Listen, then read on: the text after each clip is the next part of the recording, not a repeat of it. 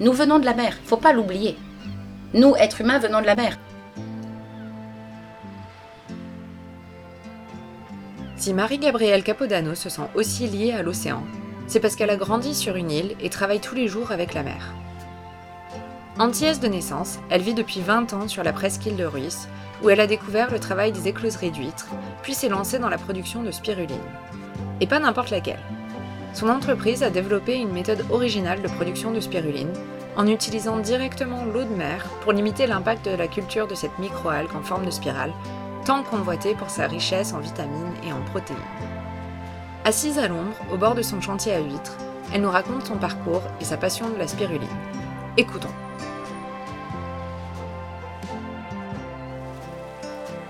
L'océan, pour moi, c'est une source de ressources exceptionnelles. Mais pour cela, il faut savoir travailler avec et le préserver. Quand on est une écloserie, on est encore plus conscient de cela, ce que je n'avais pas avant. Avant, j'avais conscience de ce lien qui pouvait me mener à la mer et je me sentais bien près de la mer. J'ai toujours eu besoin d'avoir la mer, même quand j'habitais Paris. Chaque vacances scolaires, j'allais dans le sud chez ma grand-mère. Donc j'avais vraiment besoin de me ressourcer de cette façon. Mais il y a une nuance entre se ressourcer et comprendre l'impact que nous avons. Habitant euh, sur une petite île, on comprend l'impact parce qu'on n'a pas d'eau douce. Euh, il faut préserver parce qu'on ne peut pas rejeter tout et n'importe quoi dans la mer parce qu'on se baigne dedans. Mais on ne prend pas la mesure complète. Par contre, quand on travaille avec, là oui, parce qu'on va développer une matière qui est l'alimentation des êtres vivants que vous développez. Et moi, c'était le phytoplancton. Et si votre eau est polluée, vous ne pouvez rien produire. C'est une des raisons qui m'a fait comprendre que notre impact pouvait avoir une incidence et que chacun pouvait prendre sa part dans l'engagement de sa préservation. Et ça a été mes premiers engagements écologiques auprès de la mairie d'Arzon par deux axes importants. Le premier axe, ça a été par les pesticides, parce qu'on était pollué et on ne pouvait pas travailler à ce moment-là. Donc mon ex lui disait bon bah tant pis on arrête de bosser pendant une période de l'année. Moi je lui disais mais ce n'est pas possible, il va peut-être falloir agir pour ça. Et on s'était rendu compte que par exemple la mairie d'Arzon utilisait du chimique pour traiter les ronds-points. Eh bien j'ai monté un dossier, je suis allée les voir, je leur ai expliqué et du chimique ils sont passés au thermique. En parallèle, j'ai travaillé avec l'ingénierie de l'eau qui nous a fait prendre conscience de l'impact du glyphosate et du Roundup. Et nous avons fait partie des entreprises anonymes qui ont œuvré à leur côté pour prouver que la molécule sous forme commerciale était beaucoup plus impactante que le glyphosate, qui lui-même l'était. Le troisième engagement, ça a été les chenilles processionnaires, parce qu'il y avait pour habitude de libérer cette bacille de Thuringe dite bio euh, de façon complètement aléatoire. On, aspergeait des, lieux, des sites, et non pas du cas par cas. Or, la bacille de Thuringe, certes, est bio, mais ses composantes ne le sont pas, elles sont très huileuses pour envelopper la chenille, qui l'étouffe, certes, mais il se passe la même chose quand ça arrive dans le golfe, ça a les micro-organismes, et notamment les petites larves d'huîtres que nous produisions.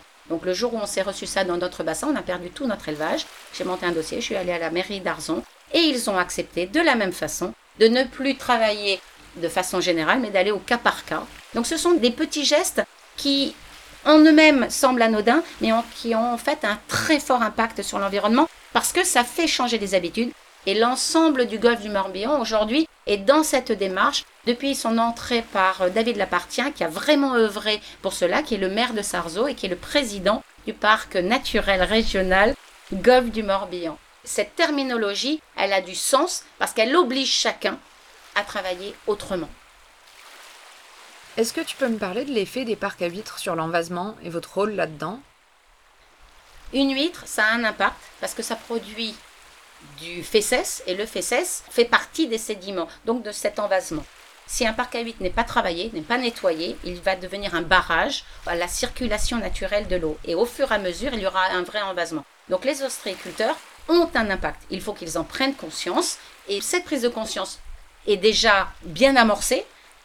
Pour beaucoup maintenant, la conscience est là. Il y a en plus un président de la conchyliculture qui est très sensible au sujet et qui œuvre dans ce sens de façon à ce que nous puissions travailler en commun, toutes professions confondues, et que le golf serve à tout le monde, mais en étant en priorité préservé de cette richesse. Grâce à cela, nous voyons revenir des écosystèmes sur le golf, et notamment moi simplement en face de mon chantier, il y a du zoostère qu'il n'y avait pas, et aujourd'hui on a, elle grandit de jour en jour, et en deux ans on se retrouve avec un massif beaucoup plus important qu'il n'y avait auparavant et c'est tant mieux.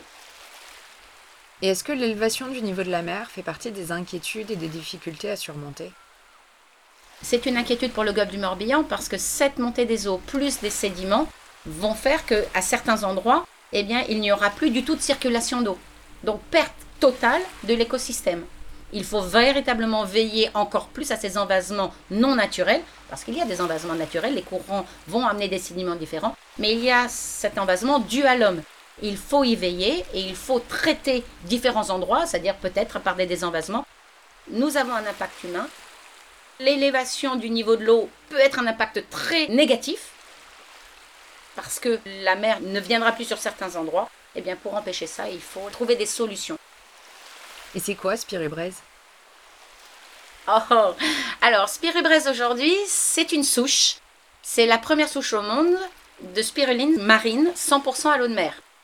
Elle porte aujourd'hui ce nom-là, qui était le nom de la société Spirubraise, mais qui a évolué en 2020 en SAS Spiruline Marine, dont les actifs ont été revalorisés. Nous sommes maintenant reconnus parce que nous avons apporté, tant sur le fait d'avoir isolé une souche 100% à l'eau de mer, mais également pour son intérêt. Son intérêt au niveau développement durable, puisque nous utilisons une ressource inépuisable, la mer.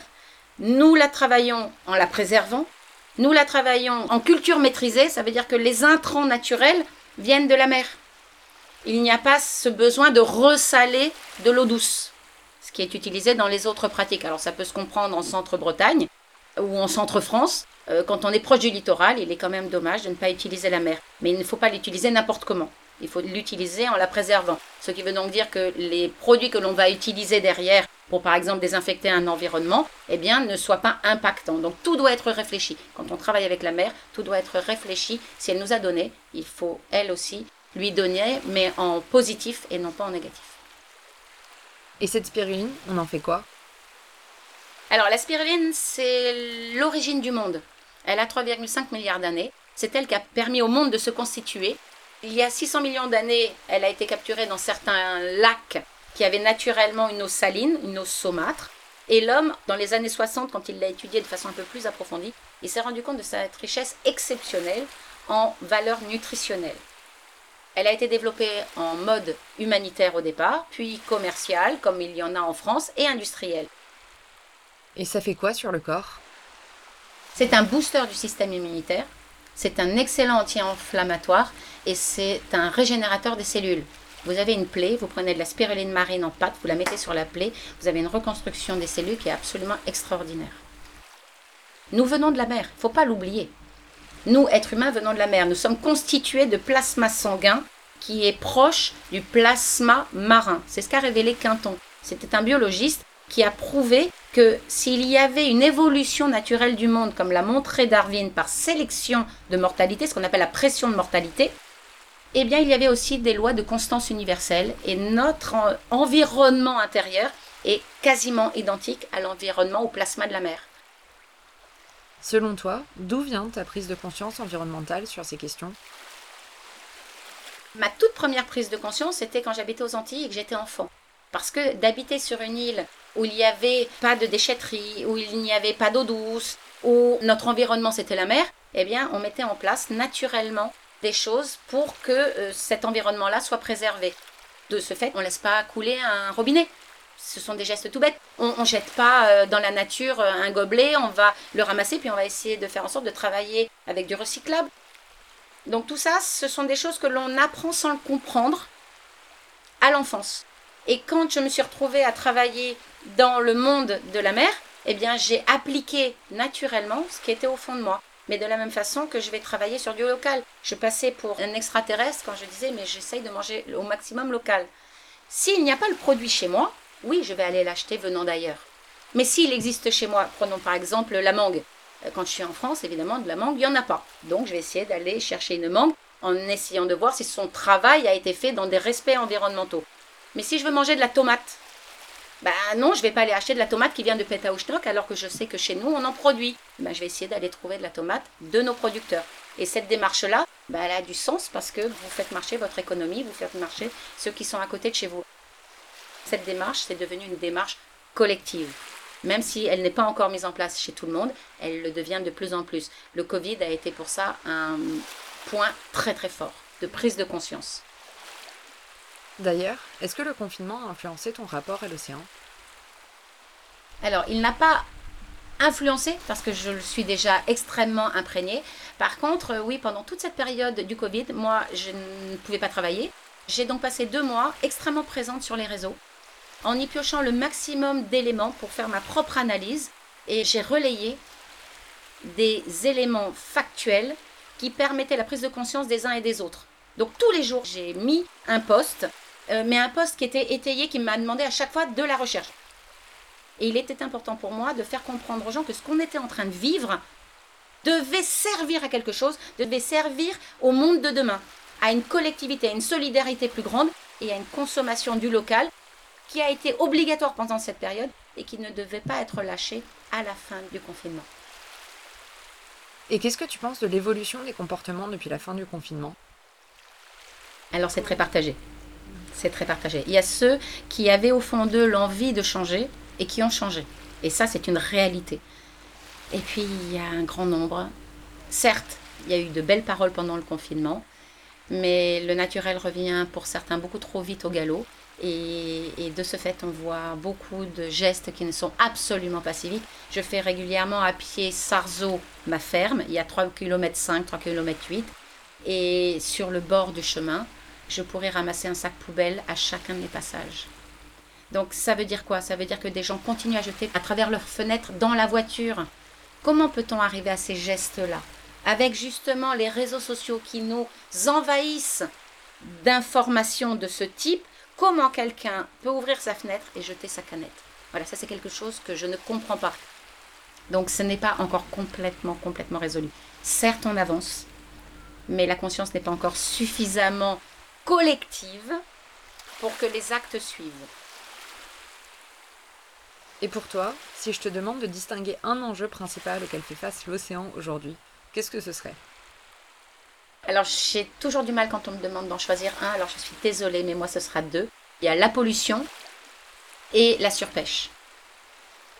Dans les deux cas, il nous faut trouver des solutions. Parce qu'on ne peut pas laisser la mer polluer parce que c'est nous qui sommes impactés en direct. D'autant plus qu'on sait que dans 50 ans, on va manquer d'eau douce, on va manquer de protéines, que la mer deviendra notre ressource première de nos richesses aujourd'hui, de notre alimentation. Donc il faut y penser. Il faut penser développement durable. Il ne faut pas penser en surpêche. Il faut penser en réalisation de projets qui permettront de stabiliser les quotas et être plus vigilant, peut-être mettre en place des systèmes qui protègent avec des zones fermées pendant certaines périodes. Ça existe déjà, mais à petite échelle. Il va falloir y repenser à plus grande échelle. C'est un peu le principe de la jachère Tout à fait, exactement. Il va falloir trouver un autre mot que jachère, peut-être, puisqu'on parle de terroir. Et moi, souvent, ça surprend parce que je dis, elles ont le, mes huîtres ont le goût de miroir. On me regarde avec de grands yeux. Ah, je dis, bah oui, elles n'ont pas le goût de terre. Moi, mes huîtres, elles ont le goût de mer, mais de la mer enrichie du phytoplancton qui fait partie de mon environnement. Eh bien, c'est pareil. Ça sera peut-être pas le mot chachère, mais c'est exactement ça. Il va falloir faire que des zones, mais de façon mondiale, puisqu'on est capable de mondialiser pour une cause commune le Covid. On doit donc être capable aujourd'hui de mondialiser pour une cause commune la protection de notre terre mère. Et qu'est-ce que tu penses de la place qui est accordée à l'océan dans les discussions en société ou en politique aujourd'hui? La place, elle est très verbale. On a conscience aujourd'hui que tout le monde va se tourner vers l'océan. Pour la Terre, on va parler de greenwashing. Parler de la préservation des océans, ça fait bien. Beaucoup de choses ne sont pas encore mises en place pour cette réalité. Beaucoup trop d'entreprises terrestres polluent sans le vouloir ou en le voulant, enfin en le cachant, les océans. Dans le réseau Respect Océan, on a justement à cœur de faire entrer des adhérents qui, par leurs actes, prouvent ce respect, ont trouvé des solutions. Nous, aux Antilles, euh, on est impacté aujourd'hui par les sargasses. Un des membres de, la, de, de Respect Océan, c'est d'avoir réussi la gageure d'enfin trouver une solution pour utiliser ces sargasses. On pourrait dire, oui, mais il faut travailler sur la cause. On n'est pas maître de la cause. Eh bien, comme on ne peut pas maîtriser la cause, il faut maîtriser les effets. Et donc, faire en sorte que des industries puissent se développer pour la réutilisation. Et ils ont fait quoi avec ces sargasses? De la pâte à papier. C'est exceptionnel. Est-ce qu'il y a un événement en lien avec l'océan qui t'a particulièrement marqué dans ta vie? Le fait de me sentir euh, d'origine euh, antillaise fait qu'on sait qu'on est impacté par l'environnement. Les bouleversements climatiques sont de plus en plus violents. Les cyclones, les typhons, ils deviennent de plus en plus forts, de plus en plus meurtriers, de plus en plus dévastateurs. C'est impactant. Ça marque profondément une génération. La mienne a été marquée par le cyclone Hugo et l'île s'est reconstruite. Pour autant, derrière, il y en a eu d'autres. Et ces autres, ce sont des blessures chaque année plus fortes.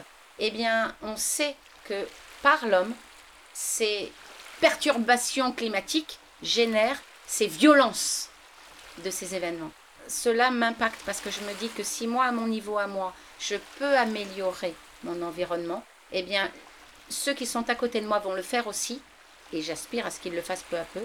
Et grâce à ça, on peut peut-être faire que ça n'aille pas aussi vite. On va vers une évolution.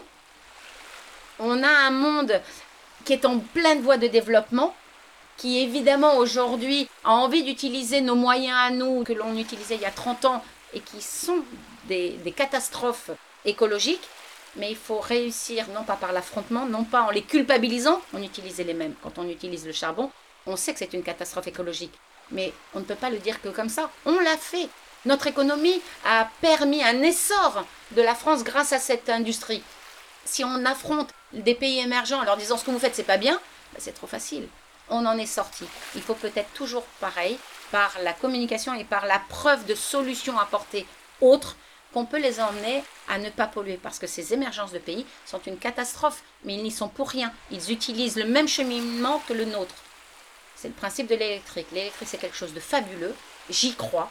Mais tant qu'on n'aura pas mis des solutions sur le traitement des batteries, sur le traitement des minéraux rares pour cette fabrication, eh bien, on sera certes moins pollué chez nous, mais on polluera les pays où il y a ces extractions. Et c'est juste euh, déplacer le problème. Les violences climatiques que nous subissons aujourd'hui, aujourd'hui m'impactent. Parce que si nous n'en prenons pas conscience par des actes de tous les jours, ils deviendront de plus en plus violents. Et moi, je me sens impactée comme mon île est touchée.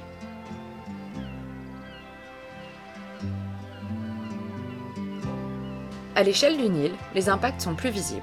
On ressent directement les conséquences de nos actions, favorisant une réaction forte et durable. À l'échelle d'un pays, d'un continent et même du monde, ces impacts sont bien réels, mais nous semblent plus éloignés de notre quotidien. On les ressent moins. Avec plus de 3 milliards d'humains qui dépendent de l'océan pour leur subsistance, on ne peut qu'encourager les initiatives qui proposent des ressources marines durables et respectueuses du milieu, comme la spirubraise. Merci d'avoir écouté cet épisode de Radio See the Future, le podcast où les relations humains-océan prennent toute la place. À bientôt sur sailinghirondelle.com pour une prochaine rencontre.